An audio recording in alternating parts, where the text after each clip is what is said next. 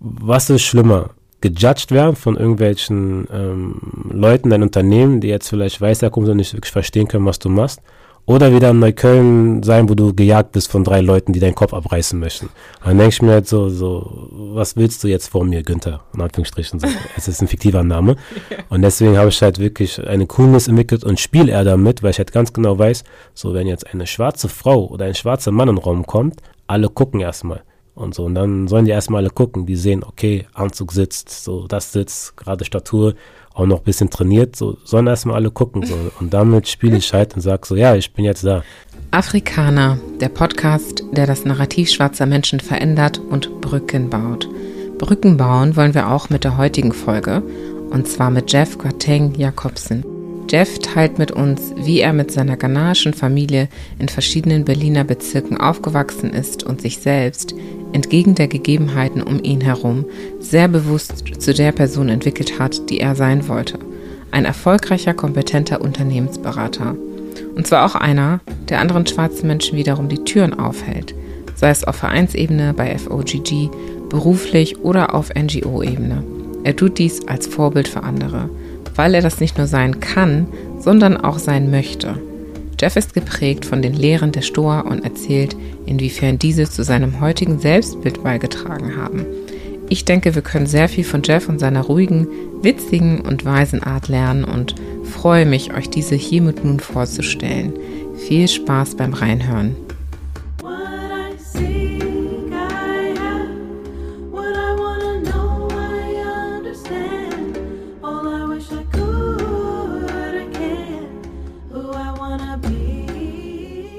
Herzlich willkommen, Jeff. Schön, dass du da bist. Hi, hi. Danke, danke. Schön hier zu sein.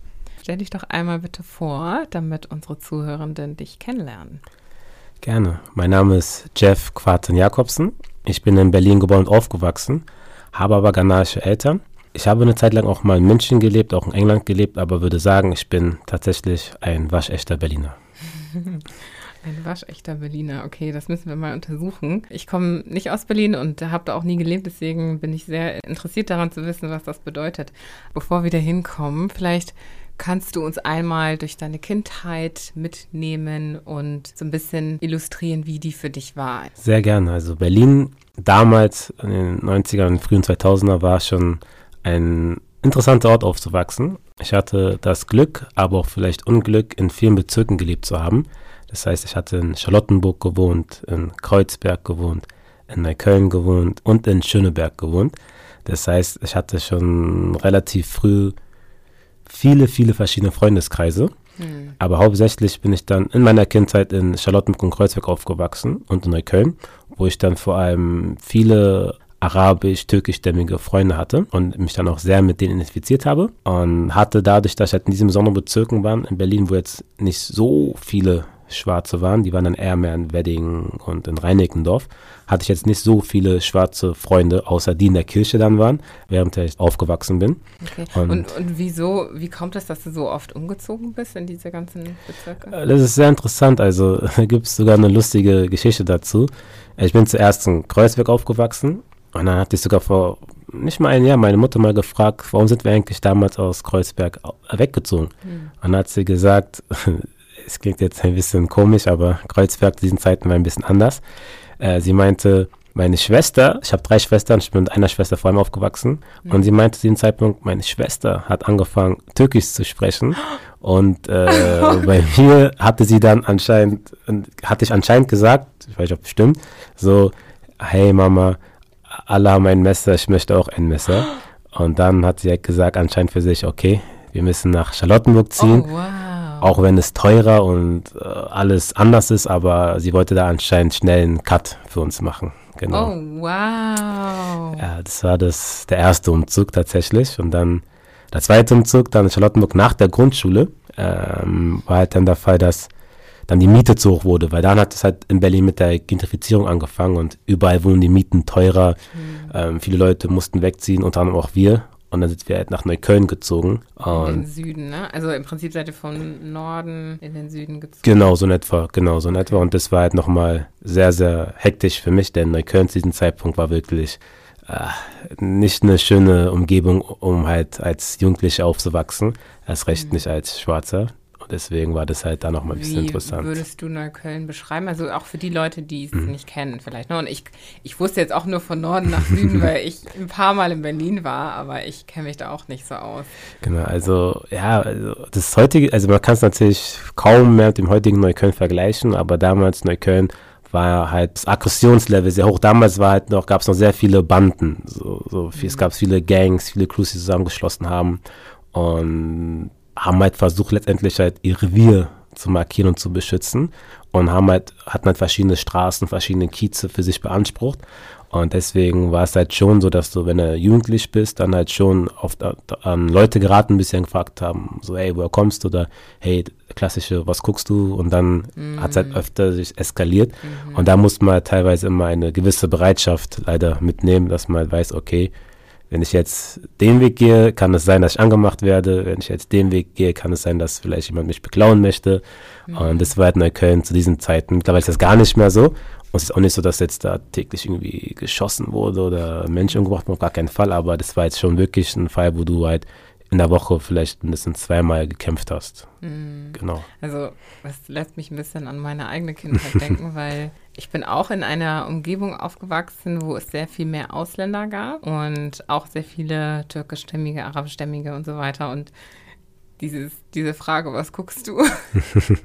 die kenne ich auch aus dieser Umgebung und das ist tatsächlich interessant, dass du das erwähnst. Das hat bei mir gerade so Erinnerungen geweckt und man könnte halt leicht denken, dass das so ghetto-mäßig konnotiert ist, diese Umgebung, in der man dann aufgewachsen ist. Würdest du, würdest du das, hm. ja, würdest also, du beschreiben, ja? Auf jeden Fall, weil die Sache vor allem ist auch, dass ähm, dadurch, dass äh, wir dann oft öfter aus sozial schwachen Verhältnissen kommen mhm. und auch dann öfter eventuell in der Schule ein bisschen schwächer sind, wollten wir uns halt auf eine andere Art und Weise beweisen oder Status gewinnen, weil oft ist ja so, dass der Mensch gerne ähm, dazugehören möchte oder auch Status dann haben möchte und deswegen hat man halt versucht, vor allem Status durch, wer ist der Stärkste oder was hat er oder sie wieder für verrückte Sachen gemacht. Und das ist auch weniger, egal ob man da türkisch, stämmig, arabisch stämmig ist, sondern es war halt wirklich jeder in diesem Kiez auf der Straße, der halt, wo man sich halt dann gegenseitig aufgeschaukelt hat und versucht halt irgendwie der krasseste, beste oder die krasseste und beste zu sein. Und das war dann halt leider oft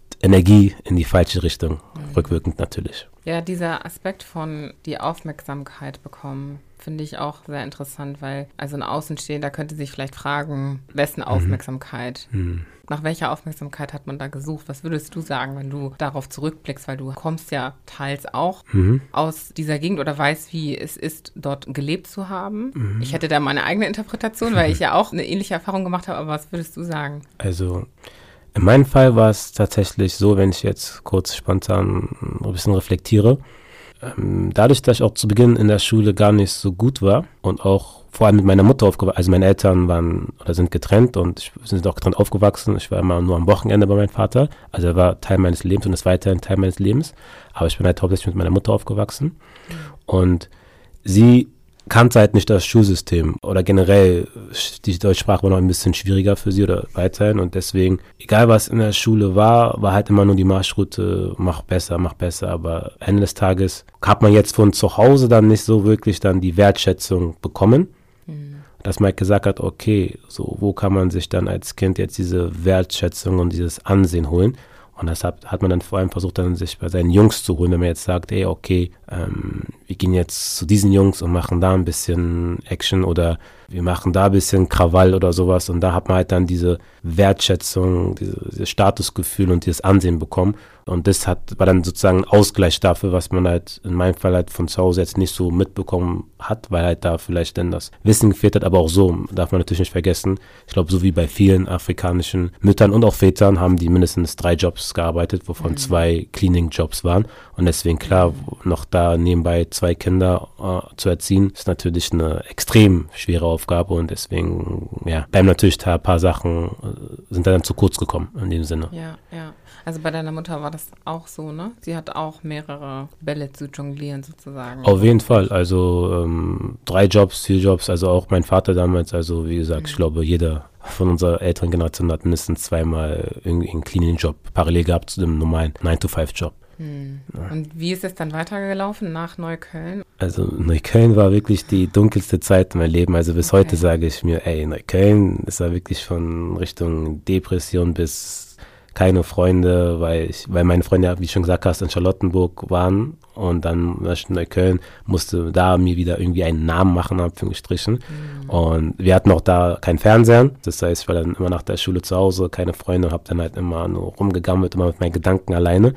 Und habe ich da so ein Introvert entwickelt. Aber es ging dann bergauf tatsächlich ein bisschen. Also wie ging es nach Neukölln weiter? Wir sind dann aus Neukölln dann irgendwann nach Schöneberg gezogen. Und, und was war der Grund dafür? Der Grund dafür war tatsächlich, und das war auch ganz lustig, denn vielleicht ein bisschen später angesetzt, auch eine kurze Geschichte. Also meine Mutter hatte damals einen Lebensgefährten und meine Schwester die waren halt immer nach einer gewissen Zeit immer irgendwie spät abends nach Hause gekommen. Das heißt, meine Schwester ist dann nach der Schule, hat ja meine Mutter unterstützt und meine Mutter ist nach der Arbeit woanders hingegangen. Und wohin sind die gegangen? Ich habe dann irgendwie später erfahren, ob, nachdem wir schon zwei, drei Monate hatten, dass wir ein Internetcafé in Schöneberg hatten. Wir haben also ein Internetcafé eröffnet. Dass ihr eins hattet. Genau, genau. du wusstest zwei Monate später drüber. Ich war ja noch, ich war ja jung, als zwischen meiner Schwester und mir sind halt fünf Jahre. Das heißt, ich war halt dann noch, äh, ich weiß gar nicht, in der siebten Klasse, wie alt man das? Zwölf, elf, dreizehn und deswegen mhm. war ja schon in diesem Sinne 18, 19, deswegen konnte ich auch nicht demnach wirklich arbeiten. Mhm. Und habe mich halt immer gewundert, so man kommt hier auf einmal alle so spät und keiner hat mit, so, so mit mir geredet. Kommunikation war in der, unserer Familie nicht äh, mhm. unser Steckenpferd auf jeden mhm. Fall. Mhm. Und dann, klar, waren dann immer die Distanzen zu groß und dann haben wir halt direkt äh, dann in Schöneberg eine Wohnung gefunden, die quer gegenüber vom Internetcafé war. Dann sind wir halt nach äh, Schöneberg gezogen und dann habe ich auch eine neue Schule gefunden in Schöneberg, weil vielleicht noch vorab, als ich dann nach Neukölln gezogen bin, in der, zwischen der Grundschule und Oberschule, hatte ich eine gymnasiale Empfehlung, war dann auf einem Gymnasium in Charlottenburg und musste halt immer von Neukölln nach Charlottenburg fahren und habe dann schnell Schule aus dem Fokus verloren, weil halt Neukölln mich so gefangen hat, dass mhm. ich auch von der Schule in Charlottenburg geflogen bin. Okay. Musste dann auf eine neue Schule. Und in Neukölln dann? Dann bin ich tatsächlich in Charlottenburg geblieben, weil meine Schwester auf der Schule war. Es war dann eine Realschule. Okay. Und es war aber auch nicht die beste Zeit in Schule, auf jeden Fall. Das war so zwischen Morbid und, also es war auch eine Schule, die für bestimmte Sachen berühmt war. Echt? Für, für äh, was denn so? Ja, also es klingt jetzt alles so schlimm und dramatisch, aber es ist gar nicht so der Fall. Also es ist immer nur ganz spannend, wenn man so zurückdenkt. Mhm. Also die Schule hat auf jeden Fall den Rekord für die meisten Brände in einer Woche, habe ich mir sagen lassen. Ich habe live wow. gesehen, wie auf unserem Schulhof ein Pitbull von der Polizei erschossen wurde oder getötet worden ist. Oh, wow. Also als, alles als Jugendlicher, als Kind und generell, dass halt immer öfter dann verschiedene Gruppen aus anderen Bezirken zu unseren Schulen kommen, weil wir hatten halt viele Personen aus Wedding, was auch ein Problembezirk war, und aus Morbid. Und da gab es halt immer wieder Streitereien, dass immer wieder Leute zu unseren Schulen kamen und dann gefühlt konntest du halt wirklich sogar ein Wettbewerb aufmachen, weil du weißt, jeden Tag findet eine Schlägerei und dann kannst du halt auf den oder auf den mhm. wetten, in Anführungsstrichen. Aber dann habe ich irgendwie geschafft, eine gymnasiale Empfehlung zu bekommen. Bin ich noch sehr stolz drauf, weil ich weiß noch ganz genau, und deswegen ist der Name auch in meinem Kopf für immer, Frau Witting, Chemie. Sie hatte mir erstmal eine 4 gegeben und mit einer 4 hätte ich halt keine gymnasiale Empfehlung bekommen, dann hätte ich eine 3,1 mittlere Reife. Dann habe ich sie angebettelt, überredet, hey, ich, ich will doch mal aufs Gymnasium, ich will ein neues Leben, anderes Leben, bla bla bla bla. Und dann hat sie mir eine 3 gegeben und damit konnte ich halt aufs Gymnasium wieder gehen, dann in Schöneberg. Aber hätte sie mir damals nicht die 3 gegeben, ich weiß echt nicht, boah, das wäre, glaube ich, dann wäre man, glaube ich, einen komplett anderen Weg gegangen. Ist es Aber nicht total interessant, wie so eine Schulnote so einen krassen Einfluss auf, den, auf den Verlauf deines Lebens haben kann? Also ich meine, es gibt ja auch so viele Situationen, wo, weiß ich nicht, Lehrer einem einfach nicht eine Eins geben, einfach mhm. aus Prinzip nicht. Oder mhm. ja, einem einfach eine schlechte Note geben, einfach weil auch aus Prinzip nicht oder weil ihnen deine Nase nicht gefällt oder weiß ich nicht, sie vielleicht auch rassistisch sind oder weil sie schlechte Laune hatten oder also wie eine einzige Person so viel Macht haben kann eigentlich. Ne? Es ist wirklich also krass. Also wenn man wirklich überlegt, fängt er schon früh an mit der Grundschule in, der, in die Einordnung, ob du auf die Hauptreal, also damals Hauptreale ja. Gymnasium gehst, hast du halt schon sozusagen fast prädestiniert, in welche Richtung sich mhm. das Kind entwickeln kann, mhm. wenn es jetzt, jetzt kein starkes Umfeld hat. Und es halt schon eine Macht und da muss man halt schon gucken, dass die Lehrer und Lehrerinnen halt dementsprechend ausgebildet werden, dass sie halt das Wissen darüber haben, dass sie halt wirklich einen krassen Einfluss auf die Entwicklung des Kindes haben, mit ja. der Art und Weise, wie sie kommunizieren, in der Art und Weise, wie sie mit den Kindern umgehen und auch letztendlich, was für Möglichkeiten sie halt den Kindern ähm, ermöglichen, indem sie halt sagen, du bist in der Kategorie A, B oder C. Mhm. Deswegen, nee, gebe ich dir vollkommen recht, das ist wirklich nachhinein verrückt, weil ich bin jetzt auch da, wo ich bin und das ist, muss sogar schmunzeln. Ähm, Grundschullehrerin hätte niemals mich so eingeordnet, da wo ich jetzt bin. Und ja. das ist halt verrückt, weil ich bin ja. trotzdem da, wo ich bin. Unabhängig davon, ob du jetzt gesagt hast, ich bin Realschule oder nicht. Ja, wow. Ja. Wow, krass. Wow, also sie hat dir diese drei gegeben. Sie hat mir die drei gegeben. Ja. und wie ging es dann weiter? Ähm, genau, dann Gymnasium in Schöneberg und das Coole war, es war halt wirklich so ein Dreieck. In der einen Ecke war die neue Wohnung, da war zwei Minuten laufen war die Oberschule und dann anderen Dreieck halt dann das Internetcafé. Das heißt, man hat halt wirklich kurze Wege und dennoch habe ich auch dann öfter Internetcafé ausgeholfen. Hab dann mein Abitur gemacht, Abitur, hab nebenbei aber noch Fußball gespielt und dachte, es kann vielleicht noch was werden. Ähm, wurde es aber nicht und nicht, weil ich Knieprobleme habe, sondern weil ich zu schlecht war. weil Berlin ist dann natürlich schon ein bisschen hartes Pflaster, gerade Jahrgänge, ich bin Jahrgang 91, 91, 90 waren auf jeden Fall sehr gute und viele Talente. Habe also Abitur gemacht, aber habe dann Abitur nebenbei gemacht, habe auch demnach ein schlechtes, also verhältnismäßig schlechtes Abitur gemacht. Ich glaube mit 3-1 oder 3-2, was schon für Berliner Verhältnisse sehr, sehr schlecht ist. Ich glaube, in München wäre das tatsächlich vielleicht eine 4,0 dann, umgerechnet. Deswegen, ähm, nee, habe ich dennoch Abi gemacht. Wusste aber auch halt gleichzeitig, hey, Abi schlecht. Studieren in Berlin wird demnach schwierig. Erst recht, wenn du BWL studieren möchtest, weil haben wir halt HU, FU und deswegen habe ich halt schon vorzeitig mir überlegt, wie ich das handeln kann und habe dann ähm, schon versucht, frühzeitig zu sparen und auch natürlich mit dem Support meiner Eltern dann auf eine private äh, Uni zu gehen, um halt da meinen Bachelor zu machen. Hm. Genau. Okay. Und da hast du dann äh, BWL studiert. Genau, da habe ich dann Wirtschaftspsychologie studiert und ähm, genau, drei Jahre, sechs Semester. Ja. Und ja, genau, das war auch nochmal eine interessante Zeit. Wie würdest du sagen, hat diese Zeit im Studium dein Leben geprägt? Also, mhm. was mich auch interessieren würde, ist, wann du dich verändert hast, weil es gab ja auch eine Zeit der Veränderung. Du hast ja erst erzählt, du kamst aus dieser sehr herausfordernden Gegend.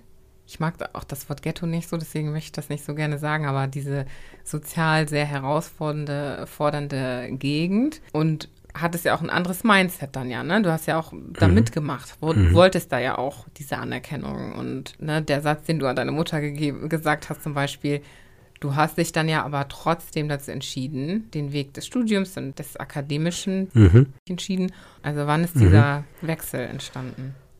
Ich würde sagen, da gab es zwei Punkte im Leben, von denen ich halt pivotet habe. Der erste Punkt war dann, während ich auf der Realschule war, genau, weil da habe ich dann gar nicht so ins Detail gehen, aber da habe ich dann zum ersten Mal eine Anzeige bekommen und war vor Gericht und wurde auch verurteilt. Da habe ich dann gesehen, was für einen Effekt das auf meine Mutter und meinen Vater hatten. Also Tränen, Enttäuschung. Und die wissen ja selber, bei afrikanischen Eltern, wenn die Polizei da ist, ist nochmal alles sehr, sehr dramatisch. Ja? Ich kriege bis mhm. heute immer äh, Ansagen, wenn ein Brief von der Polizei kommt, weil ich einen Strafzettel habe, kriegt man meine Mutter Schockzustände. und äh, das war nochmal dieser Punkt, war der erste Punkt, wo ich gesagt habe, okay, wow, so ich, ich wurde verurteilt und das und das passiert. Pain will ich nicht mehr. Ich will nicht mehr, dass meine Eltern so enttäuscht und traurig sind. Und ich selber wollte auch sagen, ey, äh, reicht, ich wurde jetzt in diesem Sinne erwischt oder verurteilt. Mhm. Und es ist ein Zeichen für mich, dass ich jetzt sagen muss, okay, ich muss Beziehungen mit Freunden beenden, ich muss mein Umfeld ändern und ich muss gucken, in welche Richtung es gehen kann. Und diese Entscheidung hast du so radikal von heute auf morgen getroffen? Die Entscheidung getroffen, aber Umsetzung ist natürlich ein länger Prozess gewesen, weil klar, mhm. eines Tages sind das Leute, mit denen du aufgewachsen bist, mit denen du tagtäglich immer noch zu tun hast. Und von heute auf morgen ändert sich auch nicht dein Kopf, sondern das Wichtigste ist aber, wie du schon gesagt hast, dass zuerst die Entscheidung getroffen wird und dann musst du halt für dich selber einen Umsetzungsplan oder eine Strategie aufbauen, wie du halt Stück für Stück an dich arbeiten kannst, damit du halt ähm, einfach neue Opportunity, ähm, Opportunities für dich erschließen kannst und diese auch dann nutzen kannst. Also ja. auf der einen Seite denke ich mir, wow, mega mutig. Und auf der anderen Seite denke ich mir, das muss doch auch richtig, richtig hart für dich gewesen sein, weil du ja auch vorhin erwähnt hast, du hattest ja auch nicht so viele Freunde. Und wie man dann den Mut finden kann, trotzdem zu sagen, ich trenne mich von denen, die ich habe mhm. und gehe halt wieder diesen Weg alleine scheinbar oder muss mir das alles wieder neu aufbauen? Mhm. Woher nimmst du dir da diese Kraft oder diese Strategie, diesen Fokus und auch noch mit so jungen Jahren, ja? Also ich hatte da auf jeden Fall Glück, weil sich äh, durch die Umzüge die äußeren Rahmenbedingungen geändert haben. Da ich aus Charlottenburg weggezogen bin, habe ich jetzt zu vielen alten Jungs keinen Kontakt mehr. Okay, automatisch, weil wegen der Distanz. Okay. Mhm. Genau, genau. Und, ähm, und dann halt in Neukölln oder so, mit denen wollte ich so keinen Kontakt haben. Deswegen hatte ich es auch schnell erledigt. Mhm. Schöneberg war da ein bisschen gemischt äh, Beziehungen, aber ähm, da habe ich immer noch eine meiner, ich habe zwei beste Freunde. Einer ist Araber, anderes aus Mosambik und mit dem Araber habe ich auch damals mein Abitur gemacht und wir sind immer noch sehr, sehr, sehr eng. Und deswegen konnte ich das halt ein bisschen trennen, aber was mir halt vor allem geholfen hat, und das führt dann auch dann zu dem zweiten Punkt, der nochmal einen krassen Einfluss auf meine Entwicklung hatte, ist halt, dass ich auch viel gelesen habe. Ich habe wirklich dann versucht, okay, wie kann ich ein besserer Mensch werden? Habe auch genau teilweise auch mit solchen Schlagwörtern auf Google gesucht, was für Bücher man dazu finden kann. Habe halt versucht, äh, viel zu lesen, viel äh, mich mit mir selbst zu beschäftigen, mhm. viel zu verstehen, warum handle ich so, warum mache ich das. Und es hat dann auch dann vor allem im Studium dann auch mal sehr gut geholfen, weil ich hatte ja Wirtschaft, Psychologie studiert das heißt, gerade die Aspekte im Rahmen der Psychologie haben nochmal geholfen zu verstehen, wie trifft ein Mensch Entscheidungen, warum trifft er diese Entscheidungen, was, was ist eine Persönlichkeit, wie baut sich eine Persönlichkeit auf mhm. und vor allem, wie kann man sich verändern. Und mhm. das war halt nochmal schön und auch richtig und wichtig, gerade zu diesem Zeitpunkt, da ich halt dann auch im Rahmen des Studiums halt viel über mich selber lernen konnte. Habe halt dann auch, auch sehr abgekapselt, also ich habe jetzt auch nicht mit vielen connected, weil ich mir denk, dachte halt so, ja, ich muss mich erstmal auf mich selber fokussieren, um mhm. halt da ähm, Fuß zu fassen. Genau. Und Stark. der zweite Punkt war dann auch während des Studiums, was halt äh, diese Veränderung angestoßen hat, war dann, klar, im Studium war ich orientierungslos, so wie alle B BWL studiert, äh, mit Schwerpunkt Psychologie. Und dann dachte man sich, okay, was dann, wie geht's weiter? Also ich bin einfach jetzt im Studium und mal gucken. Mhm.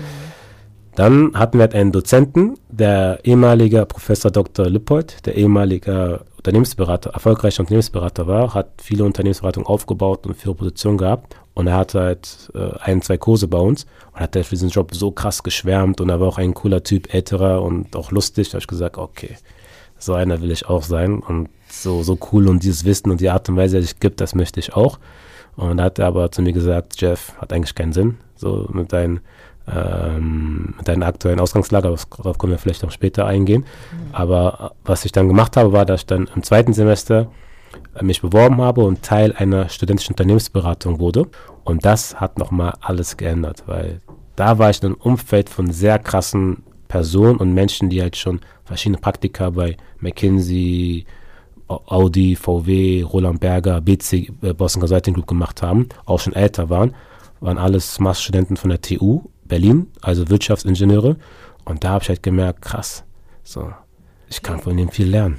Okay, also du hattest diese drei Driving Forces, also einmal die Distanz hat mhm. geholfen, einmal die Beschäftigung mit Büchern, also neues Wissen aneignen mhm. und dann diese Person, die dich beeinflusst hatte mit ihrer eigenen leidenschaftlichen oder ja, cool. ihrer eigenen Leidenschaft äh, um rund um Unternehmen, Unternehmertum oder und Unternehmungs Unternehmen. Unternehmensberatung, genau. genau, Unternehmensberatung. genau, genau. Genau. Weißt du, was ich sehr interessant finde hier? Du sagtest, so will ich auch sein. Und ich frage mich, wie präsent war für dich die äußerliche Erscheinung da? Also hast du darüber nachgedacht, dass dieser Mensch ein weißer älterer Mann ist oder war dir das egal? Was für einen Stellenwert hatte der Repräsentation da für dich? Lass mich kurz überlegen. Ich glaube tatsächlich habe ich da habe ich da erstmal gar keine Farbe gesehen, sondern ich habe einfach gesehen, er ist in dieser Position, er hat das gemacht, das möchte ich auch machen. Das Einzige, was ich gesehen habe und was ich, auch selber, um was ich mir selber bewusst gemacht habe und auch mit ihm besprochen habe, war die Art und Weise, wie ich rede. Weil ich habe halt noch sehr viel Sch -Sch benutzt, was der Berliner oder was, also ich so okay. extrem geredet, weil das ja. war so leichter Slang in Berlin. Da hat man halt direkt gehört, er kommt von der Straße, in Anführungsstrichen, mhm. oder aus einem sozial schwachen Umfeld. Mhm. Und auch generell die Art und Weise, wie ich mich äh, artikuliert habe und ausgedrückt habe, war halt ein bisschen ähm, rustikaler. Mhm. Und da meinte er auch so direkt so, Jeff, jedes Mal nach jeder äh, Unterrichtsstunde oder nach jeder, nach jedem Seminar, ey Jeff, du musst dran arbeiten, so, ich, ich, ich du hörst dich an wie ein, keine Ahnung. Und oh. da habe ich halt diesen Unterschied gemerkt, aber jetzt nicht schon wegen, er es weiß. Das hatte ich tatsächlich, glaube ich, gar nicht so auf dem okay. Schirm, sondern ich habe gesagt, ey, er ist da, ich will auch da sein, ob er jetzt weiß oder schwarz ist. Ich habe auch noch keine Arbeitserfahrung in diesem Sinne, deswegen wusste ich nicht, was noch da auf mich zukommen würde. Ja, ja, ich finde das total interessant, weil wenn man heute so darauf zurückblicken würde, würdest mhm. du sagen, das war alles so rechtens, also auch das, was er angemerkt hat mit von wegen deiner Sprache, hey, das schaffst du nicht. Mhm. Ich, also ich würde sagen, ja, weil jetzt auch im Nachhinein, ich bin halt auch, versuche ich realist zu sein, weil mit den Informationen, die er damals hatte und den Rahmenbedingungen, die damals geltet haben, hätte ich nicht geschafft. Mhm. So, aber ich habe mich ja dann auch weiterentwickelt und habe auch neue Sachen mir angeeignet, neue Sachen gelernt, neue Sachen gemacht, dass halt auch ich dann langsam in diese Position gerückt bin, wo ich das dann auch schaffen kann. Und das Interessante ist auch, ich hatte vor nicht mal einem Jahr ein Telefonat mit ihm, weil ich ihn für eine andere Sache gewinnen wollte. Und er hat mir nochmal gesagt, so, dass er stolz auf mich sei und nicht gedacht hätte, dass ich es noch schaffe, oh. in diesem Sinne, weil er ja auch auf LinkedIn halt immer sieht, wo ich bin, was ich mache, ja. sei es im Verein und das war dann halt auch nochmal für mich nochmal so bisschen Gänsehaut-Feeling, weil ich halt ja. halt ganz genau weiß, dass er immer gesagt hat, hey Jeff, so, da gibt es fünf Säulen. Aktuell, du machst vier Säulen kaputt, das heißt keine Chance. Maximal darf man nur zwei Säulen kaputt machen. Deswegen Unternehmensberatung, du musst was anderes suchen, Jeff. Und, wow. Aber ja. Statt daran zu verzweifeln, hast du dir das zum Anlass genommen, es besser zu machen. Ja? Auf jeden Fall. Dann seit diesem Zeitpunkt, auch als ich dann im zweiten Semester Bachelor Teil der ständischen Unternehmensberatung wurde, war das Ziel, Ende, am Ende meines Masters, also nach dem Bachelor, dann nach dem Master, Unternehmensberater zu sein. Und es gab keine anderen Alternativen. Alles, was ich gemacht habe, war Richtung, wie kann ich mich attraktiver machen für Unternehmensberatungen und wie kann ich halt diese Position einnehmen. Sei es ähm, Bücher, die ich gelesen habe, sei es ähm, Veranstaltungen, die ich wahrgenommen habe, sei es Leute, die ich getroffen habe, Events, also wirklich alles bewusst und unbewusst fokussiert auf, wie kann ich Unternehmensberater werden. Mhm. Ja. Und was waren diese fünf Säulen? Ähm, die fünf Säulen, vielleicht wären es auch nur vier, waren, er meinte, und also wenn du bei einer guten Unternehmensberatung äh, rein möchtest, halt klar, also den traditionellen Weg über Bewerbung, musst du halt ähm, ein Einser-Abi haben, Einser Bachelor, Einser Master, Auslandserfahrung und äh, zwei relevante Praktika. Und in der Regel darfst du halt nur maximal zwei Säulen brechen. Und äh, in meinem Fall war es halt, ich hatte ein schlechtes Abi, Säule 1, ich hatte keine Auslandserfahrung, Säule 2, ich habe noch keinen Master, Säule 3, ähm, ich hatte keine relevanten Praktika, Säule 4 und äh, Säule 5, Bachelor war jetzt ein 2,0, also eigentlich auch nicht ideal, aber Deswegen sah halt nicht gut aus. Sah nicht gut aus. ich musste gerade schmunzeln, weil ich so dachte, okay, Einser, Einser, Einser, Einser ist like, okay, ist schon sehr utopisch, aber klar, machbar, ja, aber auch da wieder, man muss auch gute Lektoren haben und so weiter, Lektoren mhm. und Lektorinnen. Ähm, wenn du heute auf diese Voraussetzungen schaust, mhm. würdest du sagen, dass das immer noch Sinn macht? Also würdest du die so weitertragen an andere? Ähm, also ich sag mal so, eine Grundvoraussetzung muss auf jeden Fall vorhanden sein. Also wenn du jetzt, ich unterscheide nochmal zwischen Berufseinsteiger und Personen, die bereits im Berufsleben sind, also äh, Young Professionals. Als Berufseinsteiger kannst du dich halt in der Regel nur durch deine Praktika, dein Ausland und dein Studium und deine Noten qualifizieren. Mhm. Und man muss halt immer sich vor Augen halten, wenn du jetzt sagst, du willst äh, in die beste Beratung, du konkurrierst auch mit Leuten, die seit Tag eins für sich entschieden haben, sie möchten die beste Beratung. Das heißt, die haben genauso alle Schritte gemacht, die man machen muss. Und mit denen musst du dich halt dann, oder aus diesem Kreis musst du halt deine Unternehmensberatung selektieren. Und mhm. deswegen ist es halt, wenn du den traditionellen Weg gehst, würde ich sagen, ist halt immer noch so. Brauchst halt da gute Noten, Auslandserfahrung, gute Praktika, weil sonst ist halt nicht visible.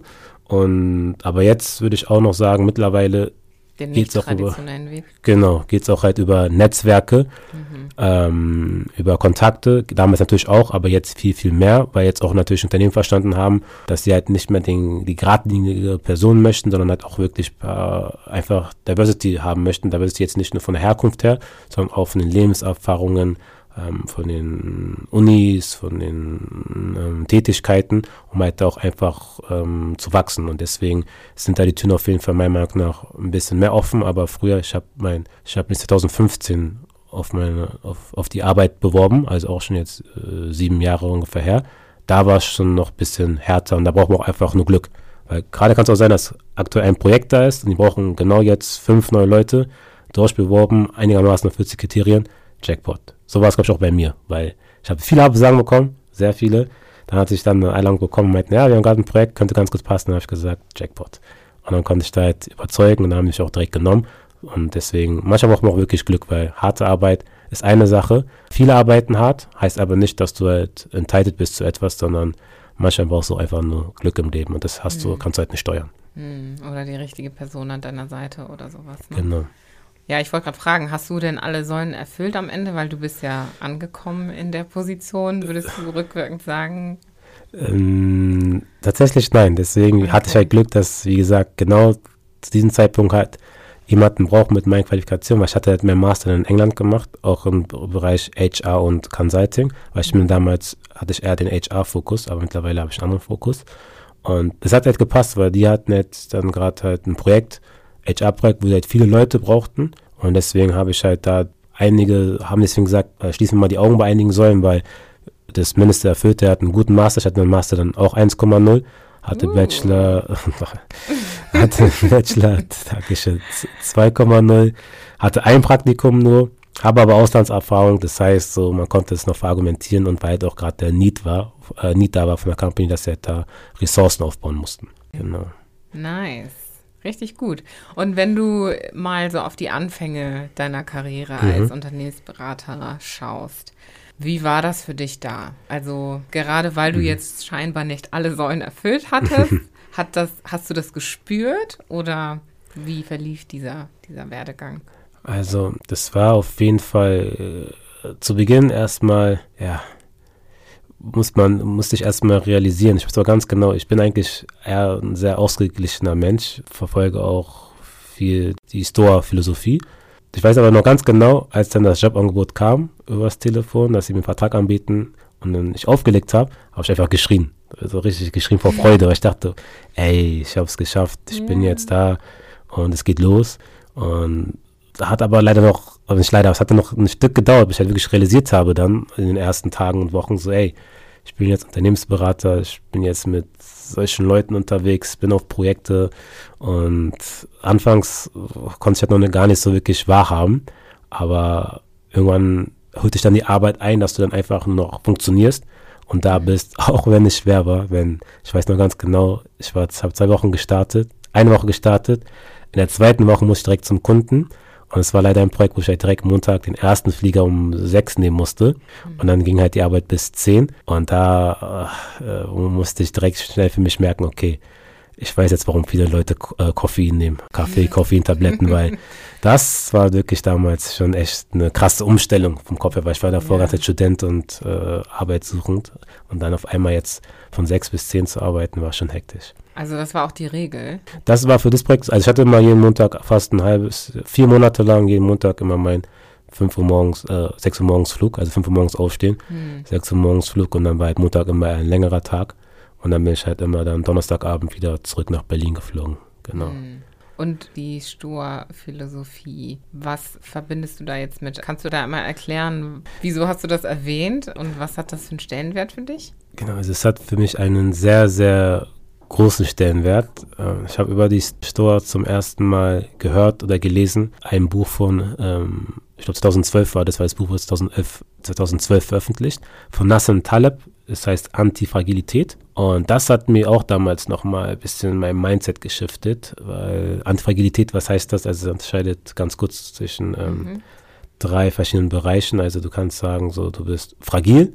Das heißt, wenn man jetzt zum Beispiel ein Glas hat und es auf den Boden wirft, zerbricht es. Das ist dann fragil. Dann wäre die nächste Stufe resilient.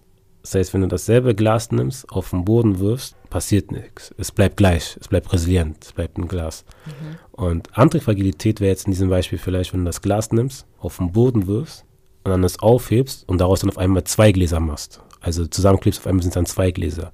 Das heißt, unterm Strich möchte er damit sagen, dass man diese verschiedenen Sachen, die uns passieren, die wir nicht kontrollieren können, die jetzt, wo wir denken, okay, das ist was Schlechtes, was uns passiert, dass wir das eigentlich nehmen sollen und daraus dann was Besseres machen sollen und halt daraus dann stärker und besser zurückkommen.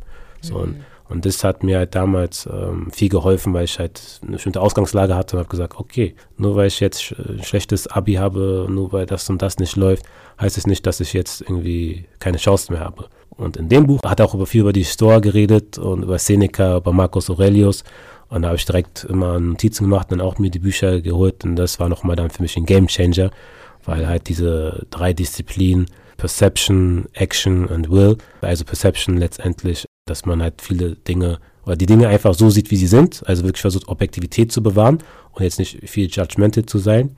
Dann ähm, Will, eine Action letztendlich auch, dass man sagt, okay, Action ist äh, die Art und Weise, wie ich mit anderen Menschen umgehe und dass man versucht halt selbstloser zu sein, weil eines Tages sind wir auf der Welt nicht für uns selber, sondern für andere, um halt äh, da Beziehungen ähm, aufrechtzuerhalten. Mhm. Und letztendlich will, dass wir halt wirklich einfach, und das kommt wieder mit der Fragilität zusammen, dass wir akzeptieren, dass viele Dinge einfach nicht in unserer Macht sind und wir deswegen unsere Einstellung dazu ändern sollten. Und das hat mir halt wirklich dann geholfen, da nochmal ein Mindset zu entwickeln, was mich in meiner Entwicklung sehr geprägt hat und mich zu dem Menschen gemacht hat, der ich heute bin und mhm. äh, wo ich mich auch weiter festhalte und da lerne.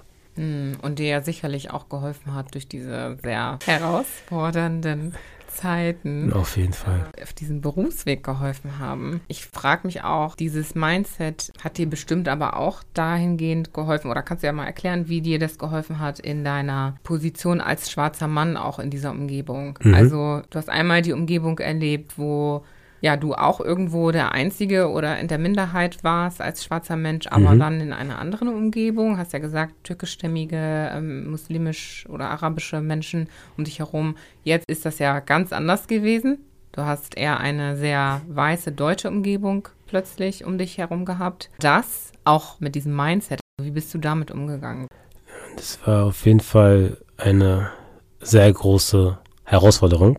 Ähm, wie bin ich damit umgegangen? Weil es war halt immer ein Wechsel, hatte das Gefühl, es war ein Wechsel zwischen verschiedenen Charakteren. So einmal war man der Unternehmensberater, aber dann hat man sich gefühlt, bin ich Unternehmensberater genug für die Unternehmensberater, die gerade da sind, für die Deutschen, weil ich jetzt anders bin, anders rede, woanders herkomme. Mhm. Dann ist man wieder mit seinen türkischen, arabischen Freunden, ist man jetzt kein Kanake mehr, weil man jetzt äh, Hauptsatz, Nebensatz benutzt und nicht mehr irgendwelche Füllwörter hat oder Struktur, ein bisschen strukturiert redet. Hm. Stimmungsprobleme. Und dann bei den Schwarzen dann auch so, oh, denkst du jetzt bist was Besseres, weil du mit Anzug rumläufst oder sowas. Und es war halt hm. immer wieder schon sehr, ähm, für mich zu Beginn der Arbeit sehr, sehr anstrengend. Aber habe ich für mich dann auch gemerkt, auch durch das Lesen und durch das Verstehen, dass diese ganzen Gedanken, die diese Menschen in ihrem Kopf haben, ich kann nicht beeinflussen. Ich kann der beste Unternehmensberater sein, aber die können immer noch sagen, so, du bist kacke.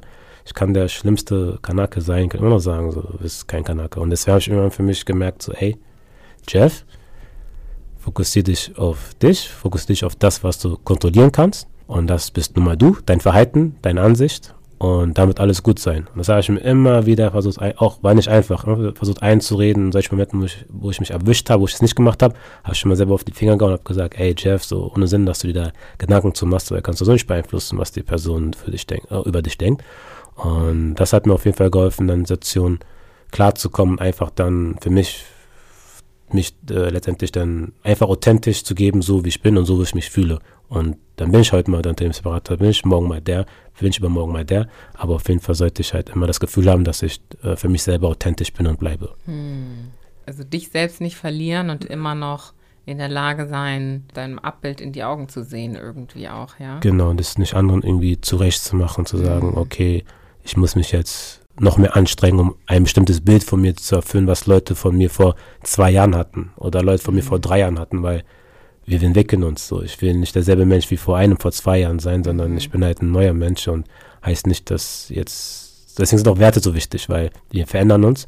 Werte bleiben gleich, aber wir verändern uns und das sollte man halt nicht versuchen zu stoppen oder an einem festen Bild festhalten, weil Welt ist dynamisch, flexibel und man sollte da mitgehen und nicht versuchen, starr zu bleiben, weil, wie gesagt, an Fragilität, dann bist du halt fragil, dann kannst du halt zerbrechen.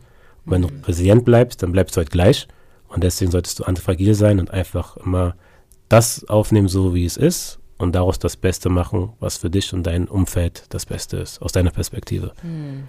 Also nicht das bestätigen, was andere Menschen von dir gekannt haben in der Vergangenheit. Und vielleicht auch nicht das mhm. bestätigen, was die Leute in der jetzigen Zeit über dich denken. Ich frage das, weil ich versuche mir vorzustellen, du als schwarzer Mensch mhm. in dieser sehr weißen Umgebung, wie sieht das aus? Also, ja. wie kann man sich das vorstellen als Außenstehender? Weil du ja sagst, ich habe diese Gedanken aufgesetzt und ich habe mich dazu entschieden, so zu denken. Warum musstest du so denken? Mhm. Nee, das ist eine gute Frage. Also das war wirklich, und genauso wie du jetzt diese Frage gestellt hast, habe ich auch gemerkt, so, das ist wirklich komplex und deswegen ist auch immer, immer Respekt, wenn ich auch andere schwarze Kollegen und Kollegen sehe, die halt in einem Corporate arbeiten, wo nur weiß sind. Wir gehen durch Sachen. Wir gehen wirklich durch Sachen. Es ist halt mhm. wirklich nicht einfach. Und ähm, also nee, aber wie gebe ich mich? Also ich hatte halt, ich hatte halt für mich entschieden, dass ich halt sage, ey, aber nach der Probezeit hatte ich dann für mich entschieden, ey, so jetzt, so jetzt gibt es keinen Raus mehr, so ich bin da. Da habe ich gesagt, mhm. ey, so gerade mit meiner, so ich hatte, das ist mal ein Beispiel, was ich mir in meinem Kopf gelegt habe, so ey, was ist schlimmer? Gejudged werden von irgendwelchen ähm, Leuten, dein Unternehmen, die jetzt vielleicht weiß herkommen und nicht wirklich verstehen können, was du machst, oder wieder in Neukölln sein, wo du gejagt bist von drei Leuten, die deinen Kopf abreißen möchten. Und dann denke ich mir halt so, so, was willst du jetzt vor mir, Günther? In Anführungsstrichen. So.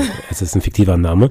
Und deswegen habe ich halt wirklich eine Coolness entwickelt und spiele er damit, weil ich halt ganz genau weiß, so wenn jetzt eine schwarze Frau oder ein schwarzer Mann in den Raum kommt, alle gucken erstmal und so. Und dann sollen die erstmal alle gucken, die sehen, okay, Anzug sitzt, so das sitzt, gerade Statur, auch noch ein bisschen trainiert, so sollen erstmal alle gucken. So. Und damit spiele ich halt und sage so, ja, ich bin jetzt da. So, und, und viele, und das muss man halt lernen, dass man das einfach auch dann wirklich, man wird so oder so angeguckt. Es werden so, so dumme Fragen gestellt, mhm. früher oder später. Und das, oder ignorante Fragen. Und deswegen sollten wir halt nicht irgendwie in, in die Abwehrhaltung gehen und einfach es embracen. So, ey, ich weiß ganz genau, wenn ich jetzt morgen einen Kunden treffe, so wird erstmal sagen, oh, hallo, hallo Herr Jakobsen. Sag ich, ja, was geht? Genau, in dem Sinne. Deswegen, da habe ich wirklich für mich gelernt, Authentizität ist das Beste, weil äh, so, das macht auch letztendlich den Unterschied, weil das Coole ist halt, wie gesagt, wir als schwarze Person werden immer irgendwie irgendwo von bestimmten Leuten angeguckt oder angezweifelt. Deswegen haben wir nichts zu verlieren, wir können nur gewinnen. Und deswegen zeig einfach direkt dein bestes Gesicht. Hm. Wir haben nichts zu verlieren, obwohl wir, weil wir immer unterschätzt werden, sagst du. Tatsache und ähm, weil wir letztendlich auch da sind, wo wir sind. Ich meine, eines Tages, wir, wir denken halt, glaube ich, wenn wir als, und okay, nicht, ich muss von mir reden, ich dachte halt eine Zeit lang, wenn ich ein, als Schwarzer einen Fehler mache, habe ich die ganze schwarze Community gefailt. Mhm. Weil ich mhm. jetzt als Repräsentant für die schwarze Community in diesem Unternehmen arbeite oder die mich halt als Repräsentant für die schwarze Community sehen. Und deshalb habe ich mir doppelten Druck gemacht, weil ich gesagt habe, ey, ich will die äh, schwarze Community in Deutschland nicht enttäuschen, indem halt meine Kollegen, Kolleginnen halt von mir was Falsches denken. Da habe ich mir halt zu viel Druck gemacht. Ich gesagt so, okay, ja, so immer schön höflich und immer schön aimen, lächeln, mhm. so und so. Und dann habe ich mir gesagt, nein, auf gar keinen Fall, so, weil es ist erstens nicht mein Leben.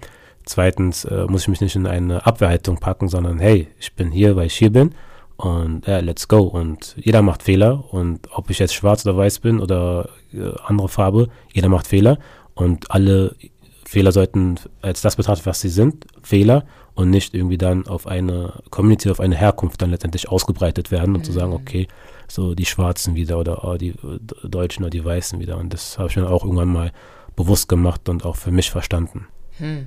Ja, spannender Gedanke, weil auf der einen Seite hat man dann ja aber auch immer noch dieses Thema von Repräsentation. Mhm, ne? Auf jeden Fall. Ähm, man muss andere schwarze Menschen sehen, damit man sich vorstellen kann, was möglich ist. Mhm dieses Thema Vorbilder und irgendwie sind Vorbilder ja auch gute Dinge, so mhm. oder sollten sie vielleicht sein. Und dann muss man ja irgendwie, wenn man ein Vorbild ist oder sich mhm. wie ein Vorbild sieht oder vielleicht einfach bei Default ein Vorbild ist, weil man der Erste ist oder so, doch auch eine gewisse Verantwortung anerkennen, die man trägt. Oder siehst du das nicht so? Siehst du hm. also, dass wir vielleicht damit aufhören sollten, nicht mehr diese Vorbilder äh, vor uns suchen, sondern.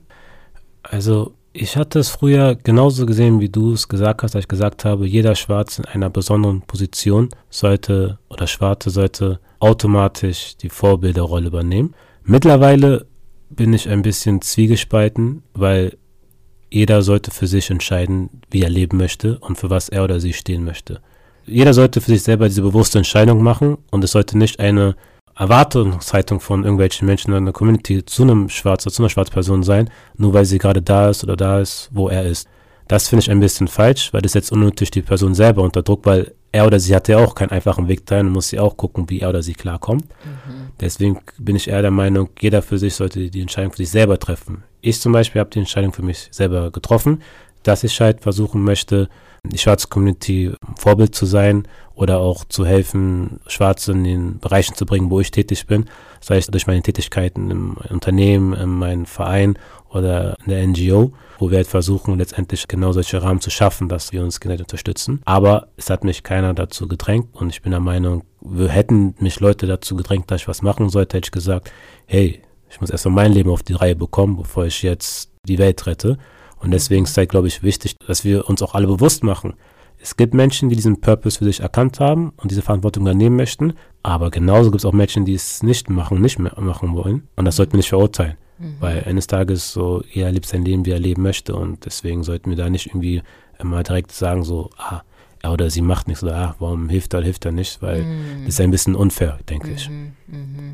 Ja, wichtiger Punkt, den du da erwähnst, weil ich glaube, gerade weil wir auf der einen Seite auch als schwarze Menschen so ein kollektives Leiden irgendwie nicht verspüren, aber dass uns das irgendwie vereint. Also gerade auch, wenn man so an die Vergangenheit denkt und so weiter, ja, muss ich jetzt nicht unbedingt breitreten, aber es verbindet uns ja auch dieses Bild der schwarzen Menschen irgendwie. Und wir wollen ja irgendwo alle am Ende des Tages einfach leben und Mensch sein. So und merken dann, klar, kollektiv schafft man das dann aber vielleicht auch eher oder schneller oder besser. Und dann liegt es nahe, dass man vielleicht so ein bisschen nach Unterstützung sucht und sagt, mhm. hey, warum, warum machst du nicht? Du siehst es doch auch oder du fühlst das doch auch, du wirst doch auch so behandelt. Und gleichzeitig dann halt zu sagen, hey, aber, aber am Ende des Tages sind wir alle Individuen. Mhm und haben verschiedene Leben, haben verschiedene Voraussetzungen, verschiedene Ressourcen und das sollte halt auch respektiert werden.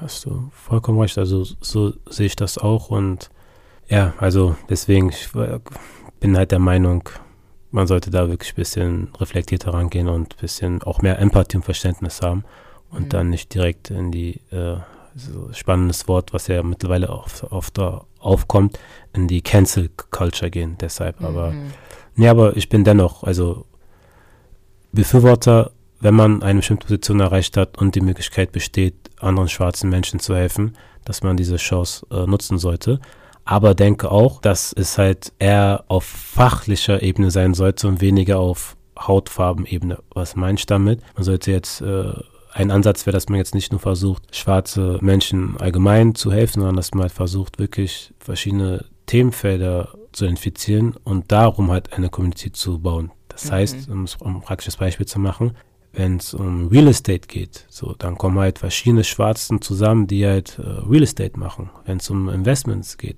kommen verschiedene Leute zusammen, die dann Investments machen im Stockmarket oder woanders. Mhm. Aber jetzt zu sagen, dass man halt nur sagt, wir machen eine Community für Kameruner, für Ghana, für Nigerianer, oder eine übergeordnete Community, wo alle zusammenkommen, aber es keinen Themenschwerpunkt gibt, finde ich schwierig, weil wie du schon gesagt hast, sind halt alles Individuen. Individuen. Deswegen ist es schwer, das alles unter einen, unter einen Hut zu vereinbaren, vor allem verschiedene Kulturen, verschiedene Sprache, verschiedene Interessen. Und deswegen denke ich, ist halt Ansatz wirklich gut, dass man sagt, wir haben Thema und da versuchen wir alle schwarze Expertinnen, Experten, Experten zusammenzubekommen, um halt da halt dann den Markt zu rasieren in diesem Sinne. Genau. ich mag zu rasieren. Ich mag deine Wortwahl. Siehst du dich als Vorbild? Ich sehe mich, sehe ich mich als Vorbild. Es ist, ja, gibt ja immer Selbstbild und Fremdbild. Also mhm. äh, ich bin stolz auf mich, mhm. weil ich bestimmte Sachen durchgezogen habe und dann beigeblieben bin und Sachen erreicht habe, die ich mir vorgenommen habe. Heißt es automatisch, dass ich ein Vorbild bin? Weiß ich nicht. So, ich denke aber, ich bin Teil von vielen aktuellen Geschehnissen, die halt als Vorbildfunktion für die Community äh, fungieren können. Sei es ähm, der Verein Future of FOGG, mhm. wo, die, wo wir schon seit sechs Jahren als dasselbe Kernteam, Gründungsteam seit sechs Jahren zusammenarbeitet, was so eine Community ich noch nie gesehen habe, weil oft zerbrechen ja solche Zusammenkünfte oft. Aber wir sind halt wirklich dasselbe Gründungsteam seit sechs Jahren und machen da vor allem Hamburg und in Hannover sehr gute Arbeit sei es jetzt mit ähm, Idea, den afrodeutschen Startup-Pitch, der jetzt äh, diesen Samstag sta stattfindet, mhm. machen wir auch etwas, was es zuvor in dieser Dimension noch nicht gegeben hat für die afrodeutsche Community. Und da bin ich halt Teil von diesen sehr besonderen Zusammenschlüssen.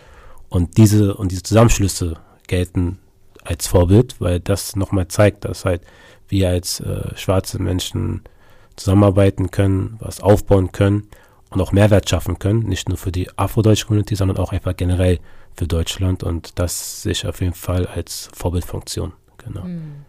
Sehr schön gesagt, finde ich, finde ich eine sehr, sehr schöne Perspektive. Also das Ergebnis vielleicht auch als Vorbild zu sehen oder die Vision und oder die, die Veränderung, die man schafft. Ähm, weil das halt wieder ja, den Weg, glaube ich, frei macht für alle möglichen Menschen mitzumachen. Und dann vergleicht man sich eher mhm. weniger und fragt sich vielleicht eher, wie kann ich mitmachen, um sowas zu schaffen. Genau, mhm. bin ich voll bei dir. Wenn du jetzt als Unternehmensberater, also von der Linse, ähm, von der beruflichen Position, in der du bist, auf aspiring young professionals blickst, ja, auch schwarze Professionals blickst und denen mhm. vielleicht was mitgeben könntest, wie sie sich auch ihren eigenen Weg gestalten können oder auch in die Richtung Unternehmensberatung gehen könnten, wenn sie wollen. Was kannst du ihnen da mitgeben? Kurz und knapp wäre die Antwort, sucht euch Mentor, Mentorinnen. So. Das ist etwas, wo ich auch noch selber zu kurz komme, weil ich bin halt oft in Feldern, wo es noch keine, oder ich noch keine Mentoren, Mentorinnen identifiziert habe oder da, wo ich hin möchte. Mhm. Deswegen ist es ein bisschen schwer für mich. Aber jetzt, wenn man, wenn jetzt die Ausgangslage ist, dass Personen, Unternehmensberater, Beraterinnen möchten, möchten werden, sucht euch Mentoren, Mentoren, weil ich habe jetzt zum Beispiel auch jetzt zwei Mentees, äh, die haben auch jetzt beide den Berufseinstieg in der Beratung gemacht. Mhm. So, war noch davor, einer war zum Beispiel auch davor bei mir im Praktikum im Unternehmen, was ich ermöglicht hatte und und, und das sind halt die Möglichkeiten, die wir halt geben können. So. Mhm. Uh, und, aber dafür müssen halt die Leute auch proaktiv sein. Klar kann man immer auf eine Person treffen, die halt vielleicht gerade keinen Bock hat oder gerade viel um die Ohren hat, aber ganz weiterfragen. So. Das heißt, man sollte halt dann nicht bei der einen Person dann aufhören. Und ich glaube, das macht nochmal einen riesen Unterschied, weil, wie gesagt, mit anderen Personen, die jetzt hier äh, auch jetzt im September voll einsteigt, wir hatten auch dann jede zweite Woche einen Call und haben halt darüber geredet, so was sind die Next Steps, wie kann man es machen oder was erwartet einen haben seine Gedanken gespart und es hat ihnen, glaube ich, auch nochmal sehr gut geholfen. Deswegen mhm. nochmal kurz und knapp, sucht euch einen Mentor, Mentoren, aber einer oder eine, der die halt da ist, wo ihr sein möchtet. So, das ist auf jeden Fall sehr, sehr wichtig, dass mhm. ihr halt da versucht, so spezifisch wie möglich zu sein. Das heißt wirklich dann die Branche, idealerweise auch vielleicht dieselben Tätigkeiten, wo ihr die halt machen möchtet, weil die kann euch halt eventuell genau die Blaupause geben, die ihr halt braucht, um halt dann auch dahin zu kommen. Oder auch direkt einfach eine Tür, wie es bei mir der Fall war, durch ein Praktikum zu öffnen. Und dann ist halt wirklich äh, Selbstläufer. Hm. Und das ist halt wirklich, glaube ich, ein Game Changer. Mentor, Mentoren suchen. Hm. Genau. Ja, ich kann das auch nur unterstreichen und ich höre es auch immer wieder, immer wieder hier im Podcast und auch aus persönlicher Erfahrung kann ich das unterstreichen. Und du sagtest gerade weiterfragen. Also wenn ich jetzt so an eine, keine Ahnung, 17-jährige junge Dame denke, die sich das anhört und denkt, oh Gott, soll ich das einfach machen? Also praktisch einfach auf diese Leute zu gehen und sagen, kann ich dein Mentee werden oder? Also so ähm, trivial wie es klingt, ja. Weil letztendlich, klar, kann man natürlich äh, noch ein bisschen hier verschönern, ein bisschen da äh, Schnörkel machen, aber letztendlich ist das die Kernfrage. So, was vielleicht noch mehrwertschaffend wäre, ist natürlich, wenn man sich überlegt, okay, vielleicht, man ist konkret in meinem Fall. So, wenn jetzt zum Beispiel eine 17-Jährige mich approachen würde und sagen würde, hey, ich will Menti werden, kann ich ja direkt auch sagen, hey, kein Problem, engagierst du dich bereits schon in meinen Verein oder sowas. So. Und dann automatisch wird sie noch, kann sie dann Teil des Vereins sein, beim Verein helfen, aber auch für sich lernen natürlich, weil das ist ja jetzt letztendlich eine Community von äh, gleichgesinnten Schwarzen und äh, Schwarze. Aber automatisch helfe ich dann, die auch irgendwie äh, weiterzukommen. Und das heißt, es ist halt ein Win-Win, mhm. sogar Win-Win-Win in diesem Sinne.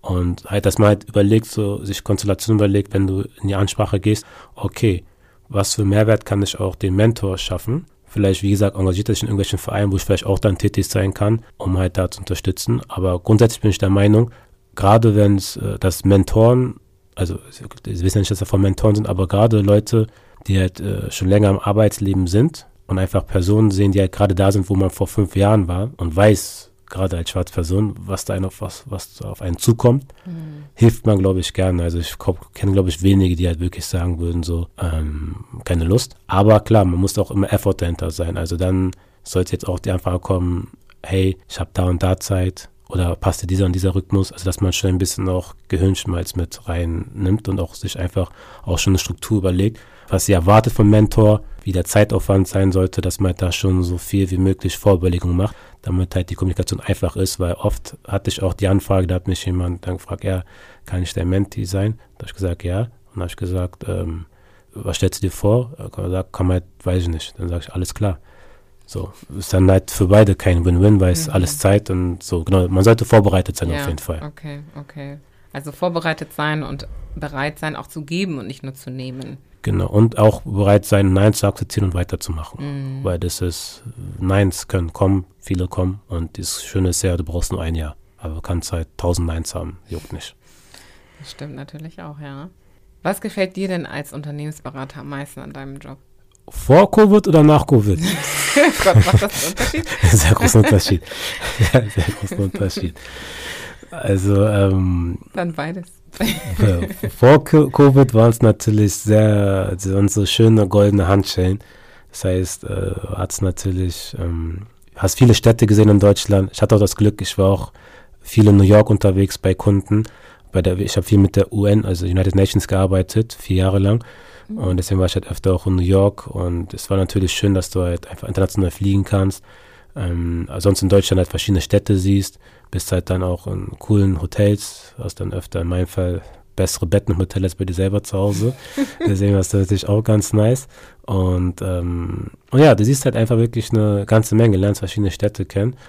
Das war halt dann, und auch natürlich, ja, die Essen natürlich. Hast natürlich öfter dann immer irgendwelche Abendessen in irgendwelchen Restaurants ist auch ganz lustig. Also zuvor afrikanische Heritage bisschen. In der Regel immer nur zu Hause gegessen.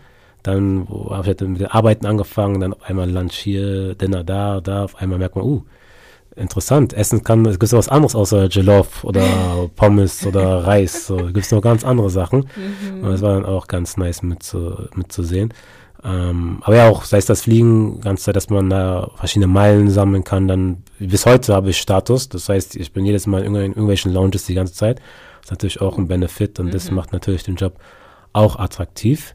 Und genau das, was ich eigentlich gesagt habe, kannst du jetzt cutten. Das war halt dann während Covid-Zeit, weil natürlich Reisen nicht mehr möglich war. Da war es da wirklich nur noch von 8 Uhr morgens bis 10 Uhr Homeoffice vor deinem Rechner mhm. und bist halt fast verrückt geworden. Mhm. So, das war natürlich, also da hätte ich auch niemanden diesen Job empfohlen. Aber ähm, ja, aber nee, aber jetzt ändert sich ja auch wieder, auch abhängig davon, für welche Company du arbeitest. Und deswegen sind das halt wirklich so die Dinge, also na, klar, neben dem Fachlichen und dem, was man lernt und den Netzwerken und die Leute, die man kennenlernt, ähm, sind halt das so ein bisschen die Sachen, die den Job schon ein bisschen schöner machen, auf jeden Fall. Mhm. Genau.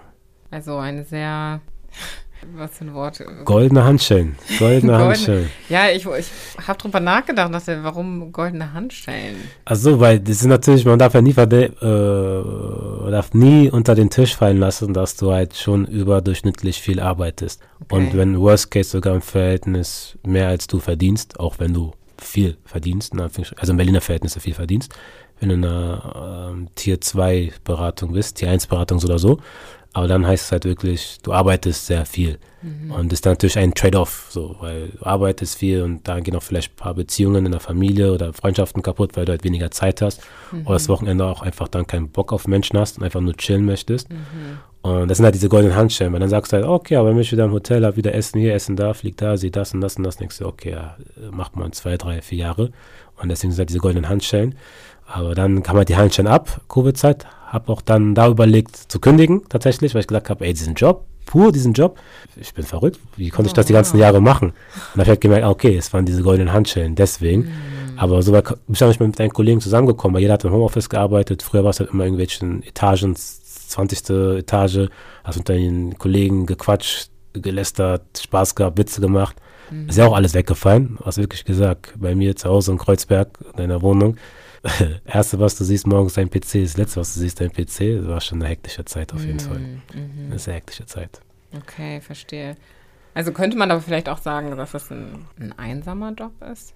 Ähm, also in der Covid-Zeit, glaube ich, wo, wenn du jetzt keine Familie hast, dann nee, war das schon sehr einsamer Job. Ja. Safe, safe, safe. Okay. Aber jetzt, wie gesagt, dann auf gar keinen Fall, weil muss überlegen, beim alten Arbeitgeber, wir haben über 300.000 Mitarbeiter weltweit und in Berlin, glaube ich, keine Ahnung, fünf, vier. Aber äh, das heißt, du hast schon die Möglichkeit, wirklich mit sehr vielen Leuten in Kontakt zu kommen, mit verschiedenen äh, Lebenserfahrungen, verschiedenen Backgrounds und es ist halt auch nochmal ganz cool und schön, einfach sich da dann mit den Leuten auszutauschen. Okay, ich, ja, das stimmt. Vielleicht hätte ich die Frage ein bisschen anders stellen sollen, nämlich also auf dem sozialen, auf deine soziale, auf den sozialen Bereich bezogen. Ah, ah, ja, also wow, stimmt. Also wie gesagt, ich, also die, mein erstes Arbeitsjahr, wie gesagt, ich war äh, von Montag bis Donnerstag weg. So, also ich habe meine Freunde nicht gesehen. So, so und, und auch dann, wenn ich dann mal vielleicht in Berlin war, ich habe aufgehört nach vier, drei Monaten Verabredung zu machen in der Woche, weil du nie die Zeit planen konntest. Ja, jetzt lass uns 19 Uhr treffen. Ah, Bruder, ich schaff's leider nicht. dann wieder, lass uns 8 Uhr treffen. Bruder, ich schaff leider nicht. Ich muss wieder absagen. Und das habe ich gemerkt, ey, Davon könnte ich auch ein Lied singen. nur am Wochenende, wenn überhaupt, dann nur am Wochenende habe ich gelernt und das ging halt wirklich ein, zwei Jahre so. Aber hat auch eine gute Sache, weil so hatte ich halt der Freundeskreis verkleinert und sind jetzt ist noch ein Kern da. Also ich kenne viele, bin auch happy mit denen, aber ich verbringe halt jetzt noch mit wenigen Leuten Zeit, weil es ja auch die, Kur die, die, die Kurve, die wir kennen, umso älter wir werden, umso mit so weniger Leuten treffen wir uns. Da haben wir Zeit für, weil wir ja die meiste Zeit unseres Lebens dann so zwischen 30 und 50ern um Arbeitskollegen verbringen, weil wir halt oft auf der Arbeit sind. Genau. Ja, und erzählt dann auch irgendwann die Qualität ein bisschen. Tatsache, mehr, ne? das Und- auch. Und dann auch Familien, Leute kriegen Familien und sind dann natürlich auch da eingebunden. Dann hat man natürlich weniger Zeit, da mit seinen Jungs zu chillen und seinen Frauen. Ja, okay, ja, makes sense. Ich meine, wir haben unseren Termin ja auch irgendwann Stimmt. gefunden. Wann haben wir angefangen? Es war im Februar oder März, also haben wir ersten Kontakt gehabt. Das war schon Ja, schon ein bisschen eine mehr. lange Zeit. You're a busy man. Ach, nee, nee, Mhm. Okay. Jeff, wir haben jetzt ach, unsere Zeit ausgenutzt schon fast, ja. Aber es gibt noch so viele Fragen, die ich stellen wollen, wollte, aber ich glaube, das können wir fortsetzen, ein anderes Mal. Ich werde Sehr dich aber gerne. nur nicht gehen lassen, ohne dass du meine Blitzfragen beantwortest. Aber bevor wir dahin gehen, würde ich dich vielleicht auch noch mal fragen. Wir haben vorhin über die jungen schwarzen Menschen gesprochen, die uns zuhören und denen du vielleicht etwas weitergeben kannst. Was kannst du vielleicht auch weißen Menschen mitgeben, die uns zuhören und uns insbesondere zuhören, weil sie daran interessiert sind, die Lebensrealitäten von schwarzen Menschen besser zu verstehen und gegebenenfalls auch ein Ally zu werden oder einfach ja, sensibilisierter durchs Leben zu gehen. Was kannst du diesen, diesen Menschen mitgeben? ist auf jeden Fall eine wichtige Frage. Ich bin der Meinung, was helfen könnte, wäre, wenn dann die weißen Menschen auf jeden Fall eine Offenheit haben und vielleicht den Fokus erstmal auf das Zuhören legen sollten und weniger auf das Hinterfragen, warum ist es so. Weil das Zuhören, meiner Meinung nach, zeigt erstmal Akzeptanz und man nimmt das hin, so wie es ist, weil du kannst es oder so nicht nachvollziehen, was wir als schwarze Menschen nachvollziehen oder sehen, eins zu eins, sondern wir können es dir nur wiedergeben und dann kannst du entscheiden, wie du damit umgehst.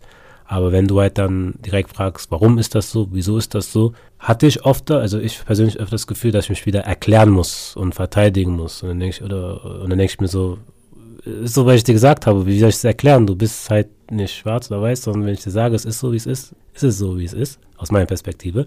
Und deswegen glaube ich, was helfen könnte, wäre, dass man halt den, Fok den Fokus mehr auf das Zuhören legt und einfach wirklich ein offenes Tor hat und einfach dann die Aussagen erstmal akzeptiert, so wie sie sind. Klar kann man irgendwann dann doch vielleicht mal in einem anderen Setting mal hinterfragen, ey, letztes Mal war es ja so und so, kannst du vielleicht ein bisschen mehr erzählen. Aber in dem Moment, wo es so passiert, wie es passiert, was auch immer passiert, einfach erstmal den Fokus nur auf das Zuhören, was die Schwarzperson zu sagen hat, so annehmen und erstmal verstehen. Und dann kannst du immer noch selber im stillen Kämmerchen dein Research machen, wenn du möchtest, aber nicht direkt an Ort und Stelle hinterfragen, warum, wieso, weshalb, warum. Das hat mich öfter ein bisschen genervt, aber es ist nur meine persönliche Erfahrung und deswegen ist das auch mein persönlicher Ratschlag, was jetzt nicht für jeden gelten müsste, äh, kann, aber das wäre, glaube ich, das, was ich mir wünschen, gewünscht hätte. Einfach mehr zuhören, Akzeptanz und dann können wir später nochmal darüber reden, weshalb, wieso, warum es so war. Hm. Der deutsch-rationale Teil in mir mhm. ähm, würde da nochmal zwischenfragen wollen. Gerne. Und sagen, hey, aber das möchte ich doch dadurch, dass ich wieso, weshalb, warum frage. Ich möchte ja verstehen. Und deswegen stelle ich diese Fragen. Wie siehst du das? Ich könnte jetzt, passt dieses Beispiel, ein extremes, eine Analogie machen. Wenn, wenn ich dir sage, meine Hand ist verletzt, und wenn meine Hand blutet, gib mir ein Pflaster. Dann würde ich, würde ich sagen, die erste Reaktion ist, ah, okay, schulde ich dein Pflaster. Akzeptiere, dass deine Hand blutet und hör dir zu, gib dir ein Pflaster. Boom. Oder du kannst erstmal sagen, hm, warum blutet deine Hand? Was ist passiert? Da, da, da, da, da, da. So, und das ist halt, denke ich mir, kannst immer noch später fragen, nachdem halt die Wunde erstmal geheilt ist oder der Pflaster, das Pflaster drauf ist. Mhm. Danach kannst du halt fragen, hey, was ist eigentlich passiert und ist alles okay? Und so, weil jetzt ist erstmal Fokus so, das Bluten stehen. Und jetzt noch zurück, dann denke ich auch mehr so, erstmal sollte der Fokus sein, ey, ich habe dir gesagt, es ist nicht cool, wenn du sagst, äh, du hast den schwarzen Peter gezogen in meiner äh, Gegenwart oder du kannst arbeiten, bis du schwarz wirst in meiner Gegenwart, das ist auch schon passiert. Dann nimm das erstmal so hin und sag, oh, okay, entschuldigen, wäre so auch bombastisch. So, ey, sorry, wusste nicht, dass, ich, dass dich das so berührt. Sorry, verstanden, äh, okay, Punkt. Und dann kannst du selber dein Research machen und sagen, okay, warum liegt das? Woran liegt das eigentlich? Oder kannst du halt beim nächsten Mal nochmal darauf zurückgehen. Aber in diesem Moment würde ich sagen, akzeptiere einfach, dass eine Person vielleicht gerade auch, muss ja auch, muss auch die Person Überwindung erstmal finden. Das wir auch nicht vergessen. Eine schwarze Person muss immer wieder Überwindung haben, Kraft, Energie erzeugen, um halt ein 30. 30. Mal darüber zu reden, warum Person X nicht das sagen soll oder nicht sagen kann oder das halt einen verletzt. Das kostet ja auch Kraft. So, deswegen, wie gesagt, dann sich wieder zum 20. Mal zu erklären für eine neue Person, denke ich auch irgendwann so, ja, warte, ich habe eine Voice Note für dich, leite ich dir weiter, das alles erklärt, in Anführungsstrichen. Ja, ja. Richtig gute Analogie. Ich musste daran denken, jetzt stell dir vor, du verletzt dich halt die ganze Zeit und hast halt diese blutende Hand. Und du musst halt immer wieder sagen, hey, ich habe eine blutende Hand, hey, ich habe eine blutende Hand. Und irgendwann muss die Person ja irgendwie selber schon sehen, okay, die Person hat eine blutende Hand, ich helfe ihr mal. Und vielleicht hilft das, dass so ein bisschen die Perspektive sich ändert. Also ich, ich finde die mega gut. Ich hoffe, dass der eine oder andere das äh, versteht. Ich bin mir sicher, weil das ist schon sehr visuell auch, ja, mhm. weil es ist schon, wenn man über Rassismuserfahrungen spricht, man kann es halt nicht sehen, ne? man kann nicht sehen, was der Mensch fühlt, man mhm. kann nicht sehen, dass da jemand innerlich verletzt ist. Natürlich ist es schwierig, sich das dann vorzustellen, aber vielleicht kann man dann immer diese blutende Hand sich vor Augen führen ja, und dadurch ja. besser Empathie auf jeden Fall aufbringen. Empathie, Verständnis, Akzeptanz, so. Mhm. Warum ist nicht immer die wichtigste Frage? Mhm. Was kannst du vielleicht auch schwarzen Menschen mitgeben, die selbst auch damit strugglen, vielleicht mit ihrem Schwarzsein im Sinne von, ich komme hier nicht klar irgendwie, weil ich bin in einer sehr weißen Umgebung oder ich bin in Deutschland allgemein, ja, und ich bin hier halt in der Minderheit so gesehen. Damit komme ich irgendwie nicht klar wegen Alltagsrassismus oder eben diesen ganzen Vorurteilen oder Voraussetzungen, die man einfach nicht erfüllt, weil man schwarz ist. Mhm. Was kannst du dieser Person mitgeben, um trotzdem ein mit sich insbesondere friedvolles Leben zu führen, weil ich glaube, dass das halt auch sehr wichtig ist, dieses, wie gehe ich innerlich mit mir selbst um und mhm. mit meiner Umgebung und ich stelle diese Frage, weil du ja auch sehr viel Zeit damit verbracht hast, dich genau darum zu kümmern bei dir selbst. Hm, ich würde da, glaube ich, wieder auf die ähm, Store verweisen, weil letztendlich kann ich nicht kontrollieren, was andere denken und was andere zu mir sagen. Und ähm, deswegen würde ich empfehlen, den Fokus weiterhin einfach auf sich selbst zu lassen, weil sobald, weil wir hatten eine begrenzte Energie und, und man sollte diese Energie auf jeden Fall beschützen. Und demnach sollte man jetzt nicht auf alles eingehen, was ein umherum passiert, was man oder so, nicht kontrollieren kann.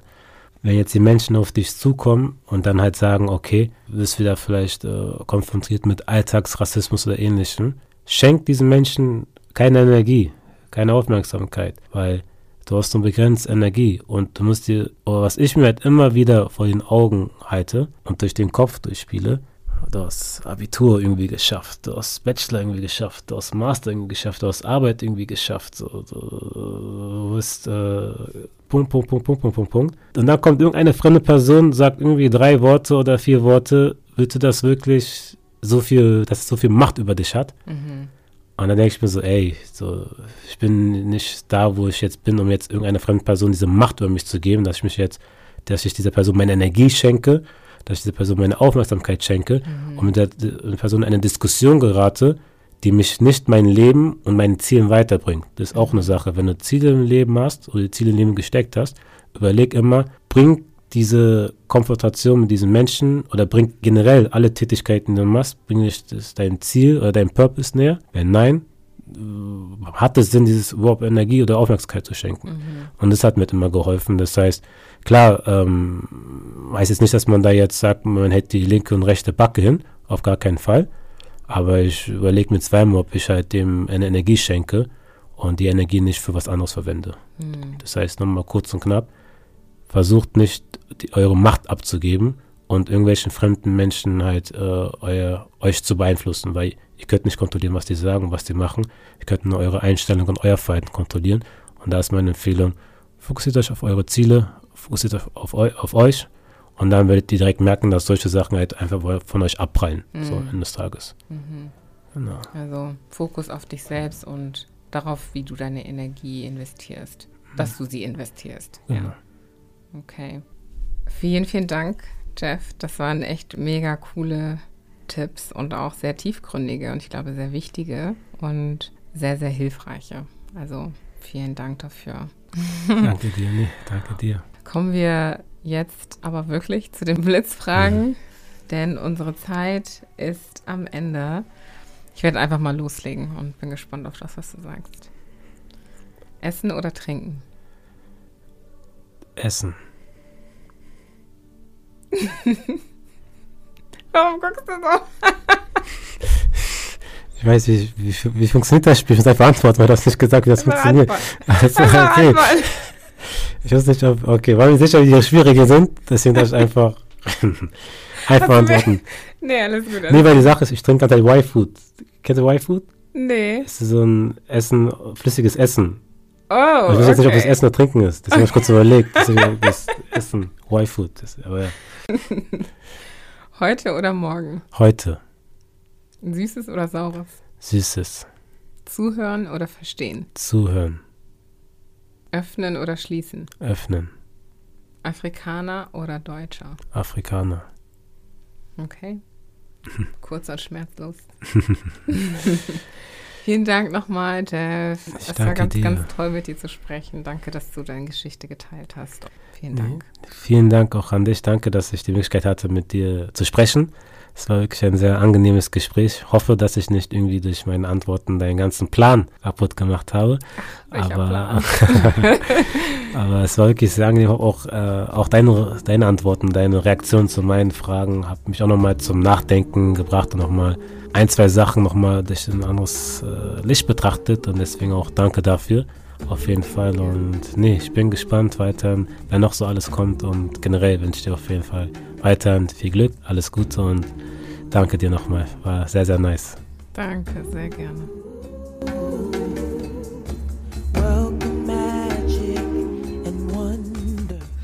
Bei der bewussten Entscheidung dafür, Vorbild zu sein, geht es Jeff auch darum, Wert zu stiften, und zwar für alle Beteiligten. Das heißt, was steckt hinter der Hautfarbe, abseits der Hautfarbe? Nach mittlerweile sechs Jahren in der Unternehmensberatung und nun als Manager tätig hat Jeff etwas geschafft, was man ihm zunächst nicht zugetraut hatte.